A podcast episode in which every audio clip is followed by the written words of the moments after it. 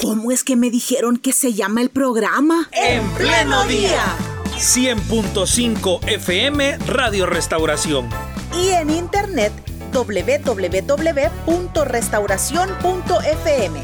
De lunes a viernes de 6 a 8 de la mañana compartiendo información y reflexión. Mostrando la vida en directo.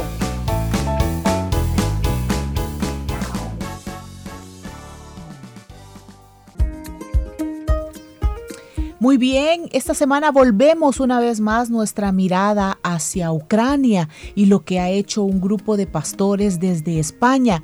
Gracias a Dios tenemos la comunicación hoy en vivo con el pastor Saúl Valle, quien está ahora en España. Entiendo, pastor, buenos días, buenas tardes allá. Gracias por estar con nosotros, bienvenido. Y gracias, hermano. Un privilegio estar con ustedes una vez más. Ahora en España. Estoy en Madrid. Correcto. En Madrid, muy bien. Este, por favor, cuéntenos la experiencia que vivió hace unos días. Viajaron hacia Ucrania. ¿Logró usted entrar al país?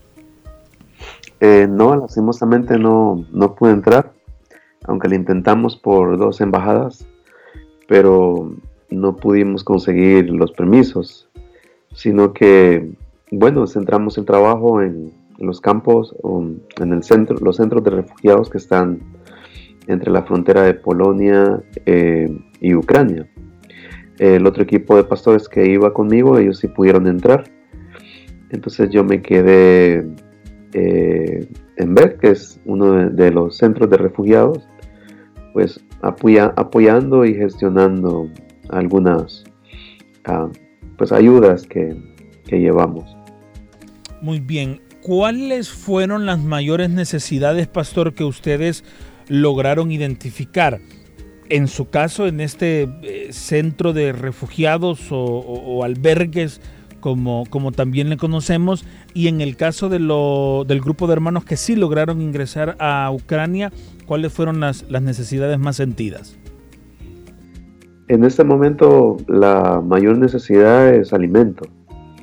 Eh, bueno, las necesidades van cambiando pues al, son de los cambios que tiene la guerra también. En un principio la necesidad primaria era poder brindar ayuda a aquellas personas que querían emigrar de Polonia hacia los otros países de la Unión Europea. Y de hecho esa fue la razón principal por la que nosotros fuimos.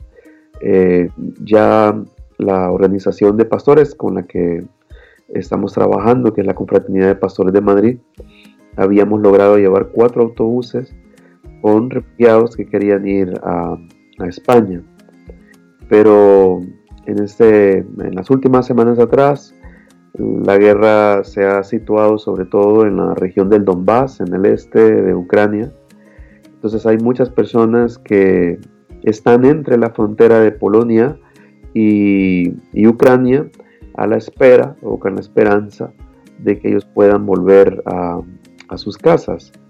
Entonces ya no hay una necesidad tan urgente como la había en un, principio de, ucranianos queriendo salir del país, sino más bien ellos están como eh, esperando en, en, las regiones donde hay menos ataques.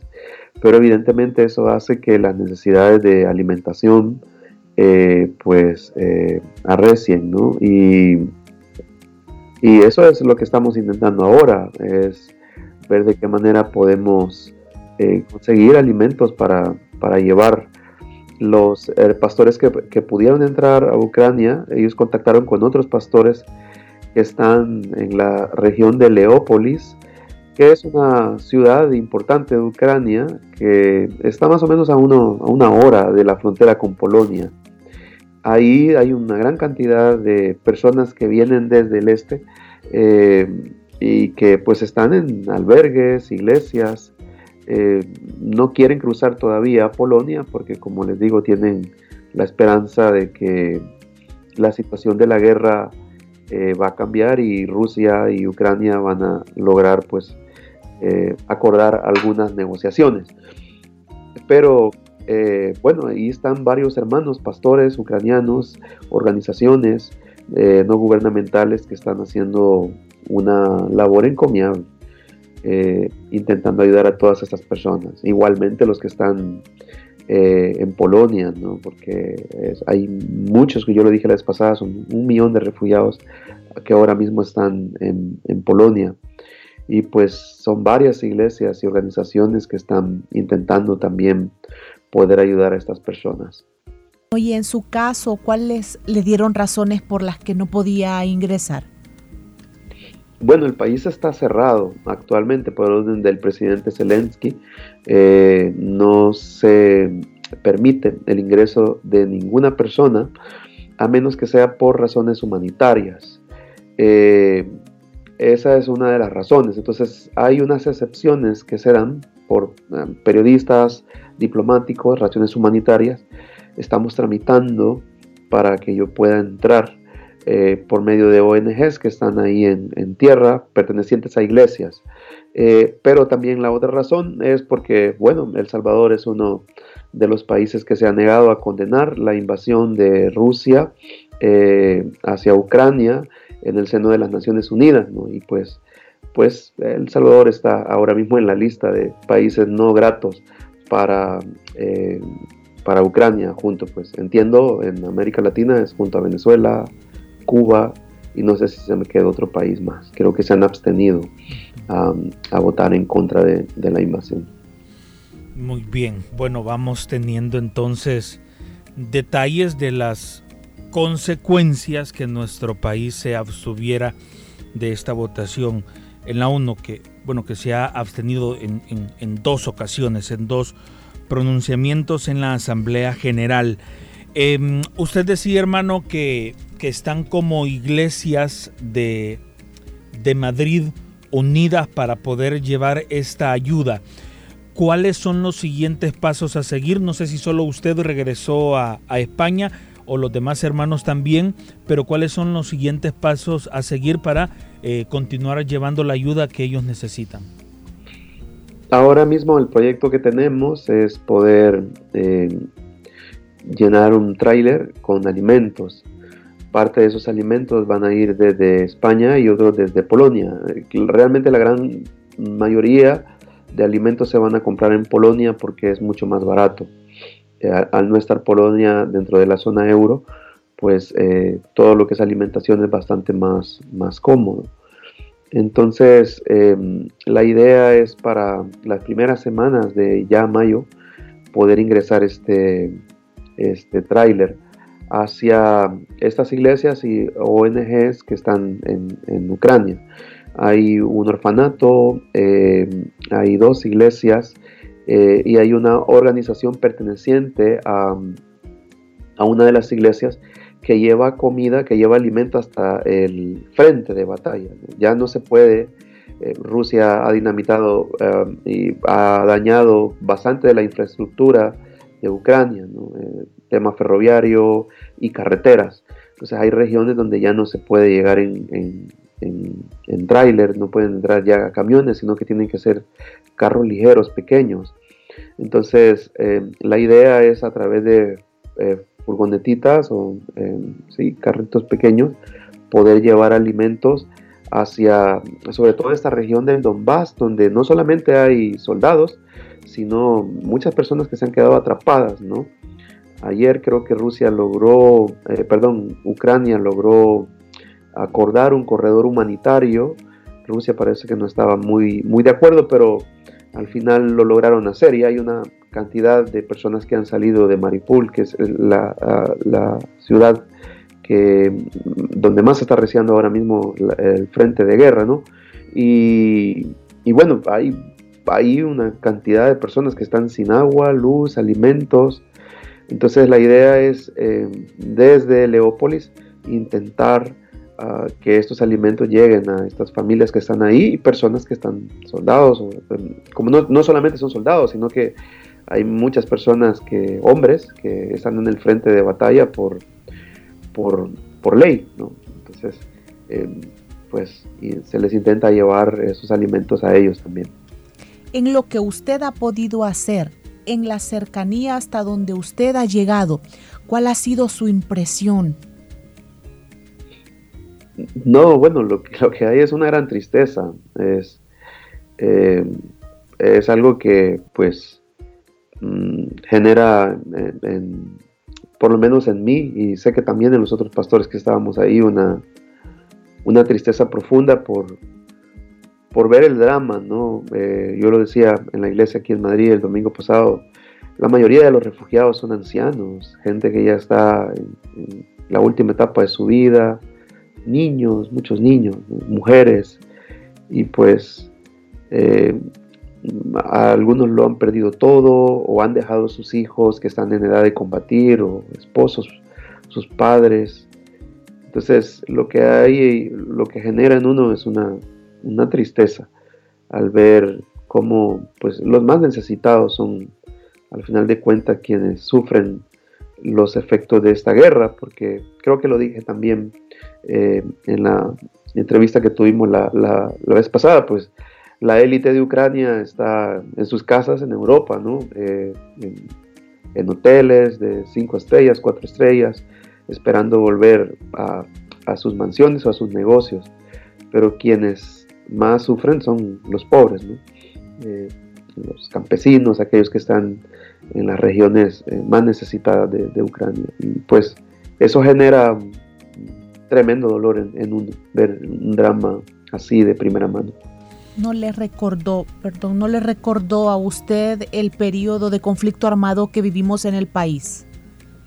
Sí, mucho. Eh, aunque yo era pequeño, yo nací en el año 82, los, fueron como los primeros 10 años de vida más o menos que viví la guerra, ¿no? Pero sí tengo varios recuerdos y evidentemente uno empatiza mucho más al haber eh, vivido, no tal vez con la misma intensidad que está viviendo el pueblo ucraniano, pero pues sí uno puede empatizar y entender las secuelas que la guerra deja, no solamente secuelas eh, visibles, sino que se quedan huellas para generaciones, futuras generaciones que van a arrastrar pues el, el horror de esta guerra.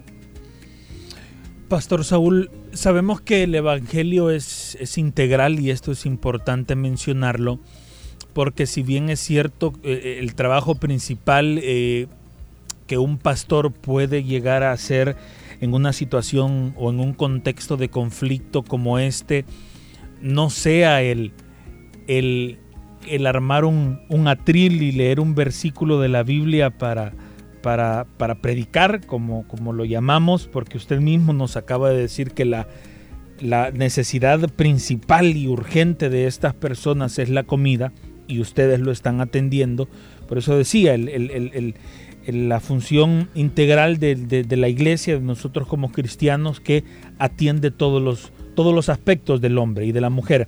En ese sentido, hermano, ¿cómo es la receptividad de estas personas a la palabra de Dios? han tenido la oportunidad de hacerlo. No sé si es algo que hasta cierto punto esté, eh, eh, esté prohibido hacerlo y por eso va el sentido de mi pregunta. Bueno, eh, Ucrania es, aunque fue un país que pertenecía a la Unión Soviética, es, creo yo, de tal vez Europa, uno de los países más evangelizados. Según me comentaban algunos hermanos pastores ucranianos con los que pude hablar, Ucrania tiene cerca de un 10% de, de, evangélicos, es bastante, y en un crecimiento que se ha dado en, no muchos años, ¿no? porque es desde que cayó la cortina de hierro. Entonces, lo que yo puedo ver en el pueblo ucraniano es, es una esperanza. Eh, la iglesia eh, está dando la talla, como usted dice, no solamente llevando esperanza por medio del Evangelio, sino también ayudando a las, a las necesidades pues, integrales, espirituales, pero también eh, humanitarias, económicas, eh, eh, psicológicas, emocionales. Entonces, lo que yo puedo percibir, y es lo que hablo con los, los hermanos ucranianos, y ellos me cuentan, es que ahora mismo, en este momento, hay una, una apertura de, parte de muchas personas a, la oración, a la lectura de la palabra, a oír. Yo eso lo vi en los centros de, refugiados, porque en los centros se permite eh, predicar y, y, conocí hermanos que están de primera mano, tanto organizaciones polacas como estadounidenses y de otros países, ¿no? que estuvimos ahí en los centros ayudando. Eh, de hecho, la gran mayoría de voluntarios pertenecen a organizaciones cristianas. Eh, cristianas, o cuando hablo de cristianas, no solamente es evangélicas, sino también organizaciones católicas. Polonia es un país muy católico. Entonces, eh, uno ve en la gente una necesidad de Dios, un lugar donde aferrarse en medio de su tragedia. Y evidentemente el Evangelio es esa esperanza que, que se presenta en los momentos más oscuros de la historia del ser humano para llevar eso, una luz de esperanza, una confianza de que, de que Dios está em, al control de todo, de que Él puede obrar en favor de los necesitados y que ante el temor, pues el amor de Dios se presenta para, para disipar todo temor, toda tristeza. Y, y bueno, uno ve eso en las personas. Yo recuerdo, eh, estuvimos en Varsovia, en el, ahí está el, centro más grande que recibe refugiados. Es, una, la, feria de Varsovia que se ha habilitado para eso. Y, y bueno, ahí mientras estaban unos hermanos ah, evangelizando, uno de ellos andaba una guitarra y comenzó a cantar la de la canción famosa, ¿no? De Mi corazón entona la canción, cuán grande es él. Y, entonces nosotros comenzamos a cantar, yo en español, los otros hermanos que andaban conmigo en español, otros en polaco, otros se sumaron en ucraniano, otros en inglés, bueno, todos cantándola en distintos idiomas. Y las personas nos rodeaban y cantaban también. Eh, entonces fue un, un, momento muy bonito, muy emotivo, porque como yo le digo, en, medio de todo el horror, eh, el Evangelio, ¿no? y el, en este caso la persona del Señor Jesús, ¿no? Él, se presenta como, como alguien dispuesto a poder llevar las cargas de los trabajados, de los cansados, de los que sufren las injusticias. Perder la esperanza aún en medio de esa situación difícil y de incertidumbre, pues, porque al final, en últimas noticias se ha conocido que desde la ONU se ha convocado a los presidentes de Rusia y Ucrania pero la respuesta de ellos hasta este momento ha sido un total silencio. O sea, yo siento que todavía hay incertidumbre sobre lo que allá pueda suceder, pero ¿cómo mantener la esperanza del Evangelio aún en medio de esa incertidumbre? Bueno, la, esperanza se, debe mantener eh, justamente así, ¿no? Es confiando a pesar de las circunstancias creyendo de que, de que Dios está al control de, la historia y de que aunque los días que se presenten sean oscuros, nosotros hemos de, aferrarnos a la verdad de Dios. Es lo que eh, pues eh, el libro de Apocalipsis nos brinda, ¿no? Es, es el libro que nos, nos invita a esperar aún en medio del dolor y de la injusticia, creyendo que, el Señor es el Dios de los tiempos y que, y que un día la verdad, el amor, eh, la fe, la esperanza van a vencer sobre la injusticia, sobre el dolor, sobre el mal. Eh, y Dios nos invita a eso, ¿no? Como en aquella imagen que Juan de Patmos ve, ¿no? Donde las almas de los que han sido martirizados claman por, por justicia debajo del trono del Señor, ¿no? Y dice que eh, el Señor mismo les habla, ¿no? En la voz del cielo y en los ángeles del Señor les invitan a, esperar eh, en que un día el bien va a triunfar sobre el mal. Entonces, lo que debemos hacer es, en medio de la incertidumbre, confiar en las promesas de Dios, aferrarnos a la palabra de Dios, eh, creyendo que Dios cumplirá su palabra y que en medio del horror humano y cuando sale lo peor del corazón del de, el ser humano, también como dice la misma palabra, ¿no? la gracia de Dios sobreabunda. No quiero dejar de mencionar, hermano Saúl, el nivel de, de compromiso que tienen, me imagino que todas las filiales Elim en España están ya enteradas de, de, la labor que usted está realizando, pero también no solo nuestras filiales en España, sino también toda la iglesia evangélica de Madrid. ¿Cómo han logrado esta, esta unidad? Una unidad real que se transmite en resultados para los más necesitados y que incluso logra abarcar no solamente las necesidades de, la iglesia local, las necesidades eh, de, de, la congregación quizás en Sevilla, en Madrid, en Barcelona, etcétera, sino que es capaz, capaz de alcanzar a personas que no conocen, a ucranianos, ucranianas que necesitan ayuda en estos momentos. Lo que sucede, hermano, es que eh, en, la cultura española, España es uno de los países que, más ayuda a través de organizaciones no gubernamentales. Entonces, eh, en, el ADN de, las personas de este país está siempre ayudar. De hecho, eh, en el centro de Varsovia, los encargados de ese centro los pudimos conocer. Bueno, es una chica española que está, es una estudiante universitaria que estaba haciendo Erasmus. Erasmus es un programa que Europa tiene de intercambio de estudiantes. Y es una chica quien está al frente y también en los otros eh, centros, ya los que están en la frontera, pudimos ver varios españoles.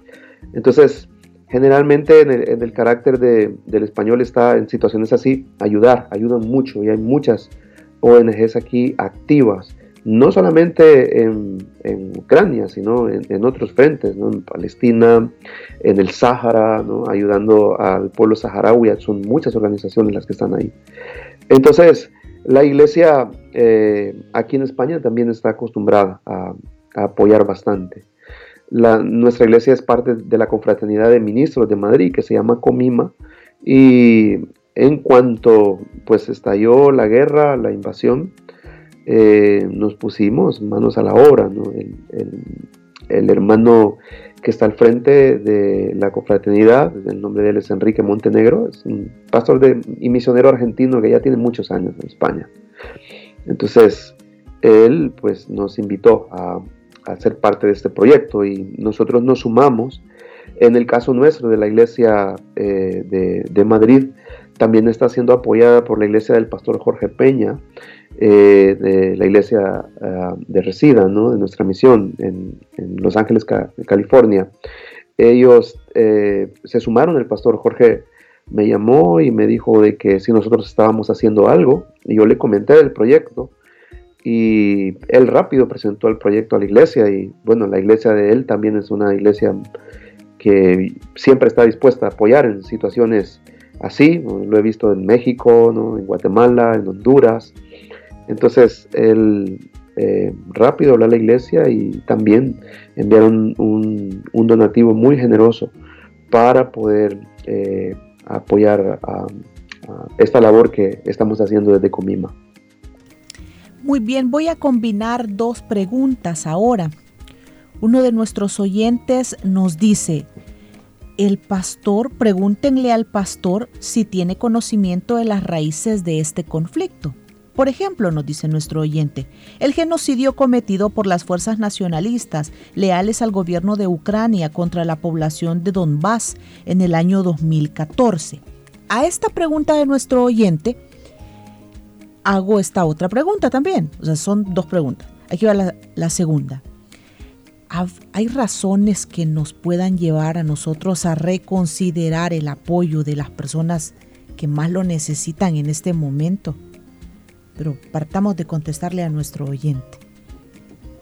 Eh, sí, soy, soy conocedor de, tanto de la versión que da Rusia, que se presenta como una nación liberadora ¿no? de genocidios que supuestamente se, cometieron por parte del ejército ucraniano y también de la versión ucraniana. Eh, yo lo único que puedo interpretar es, eh, que eh, el pueblo ucraniano tiene derecho a escoger libre y democráticamente cuál debe ser su rumbo.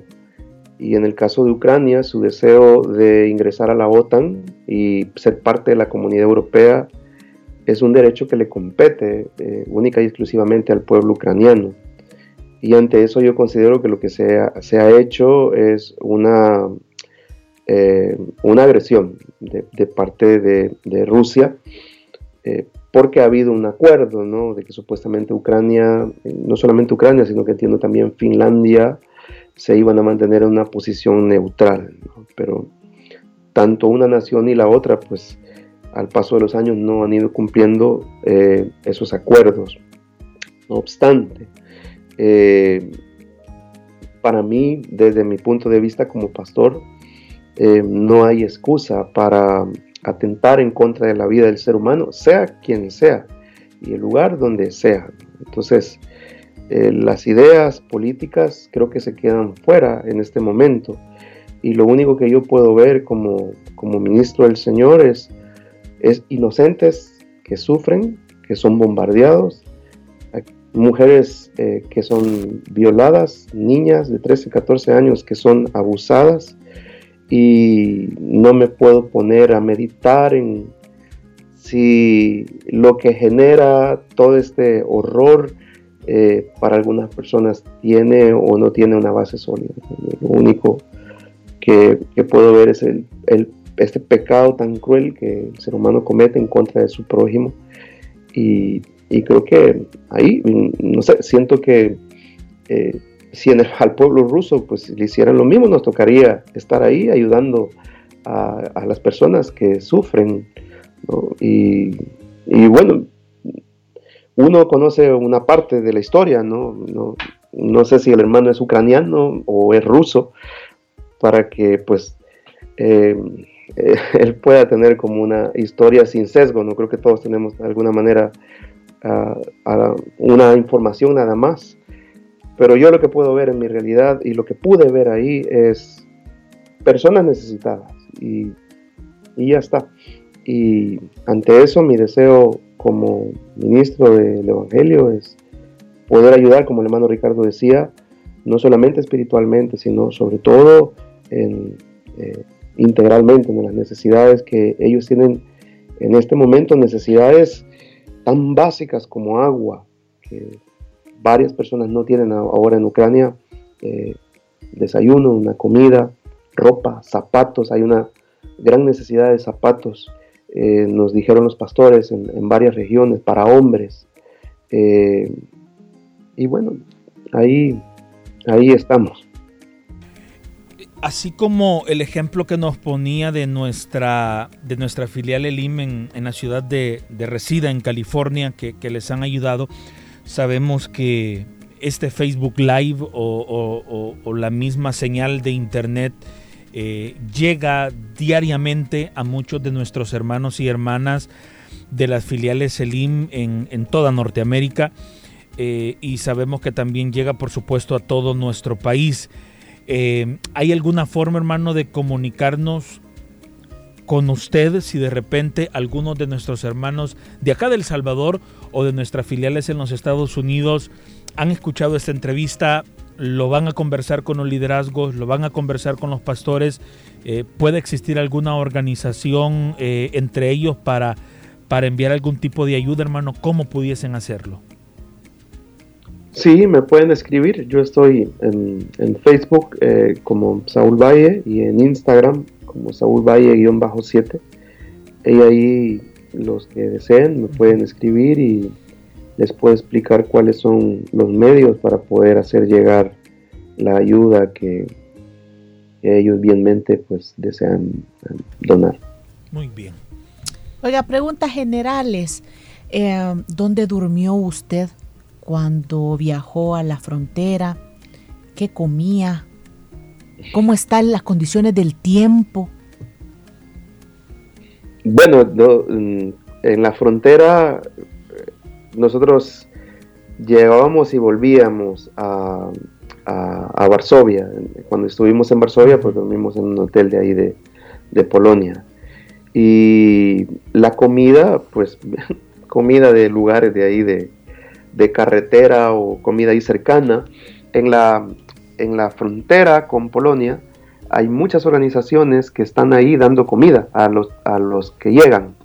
Eh, entonces ahí tienen hot dogs, hamburguesas, eh, botellas de agua, ahí están dando. Y es, esa comida es para los refugiados, pero también para los voluntarios, para todos aquellos que están... Eh, comida bien general, ¿no? Sí. No, nada. Este, ¿Y el clima, la, estación del tiempo, el tiempo? Estaba haciendo frío, estábamos a 3, 2 grados más o menos. Hermano, ¿y el, el, ucraniano que llega a estos campamentos, digamos, hay un control estricto de no entren, no salgan? Si van a los baños van con un soldado o, hay, digamos, esta posibilidad, así como ustedes, de ir de repente a una ciudad eh, cercana o es obligatorio estar ahí encerrado? No, ellos pueden movilizarse con libertad, ellos pueden abandonar el lugar en cuanto, cuanto ellos deseen. Eh, no, no, tienen ningún tipo de, restricción. Eh, lo mismo pasa cuando vienen a España, porque España tiene centros de refugiados eh, y entiendo que otros países de Europa también. Entonces ellos pueden moverse con libertad y donde, donde ellos quieran, en el caso de Polonia, que no es... Eh, Polonia es como un receptor en este momento de refugiados. Estos refugiados unos están a la espera de volver y Polonia gestiona que puedan ir a los otros países que han abierto sus puertas para, ellos. Uno de esos países es España. Pero entonces lo que ellos hacen es que ayudan a gestionar que ellos puedan venir, ya sea en autobús o en, o en avión. Pero como les digo, en un principio había una necesidad eh, muy fuerte de, personas eh, que querían viajar hacia otros países de, la Comunidad Europea, pero en este momento muchos están a la espera. Eh, creen que la, guerra puede dar un giro y que se puede llegar a un acuerdo entre diplomáticos pues, de, ambos países y, pueden volver a rehacer sus vidas.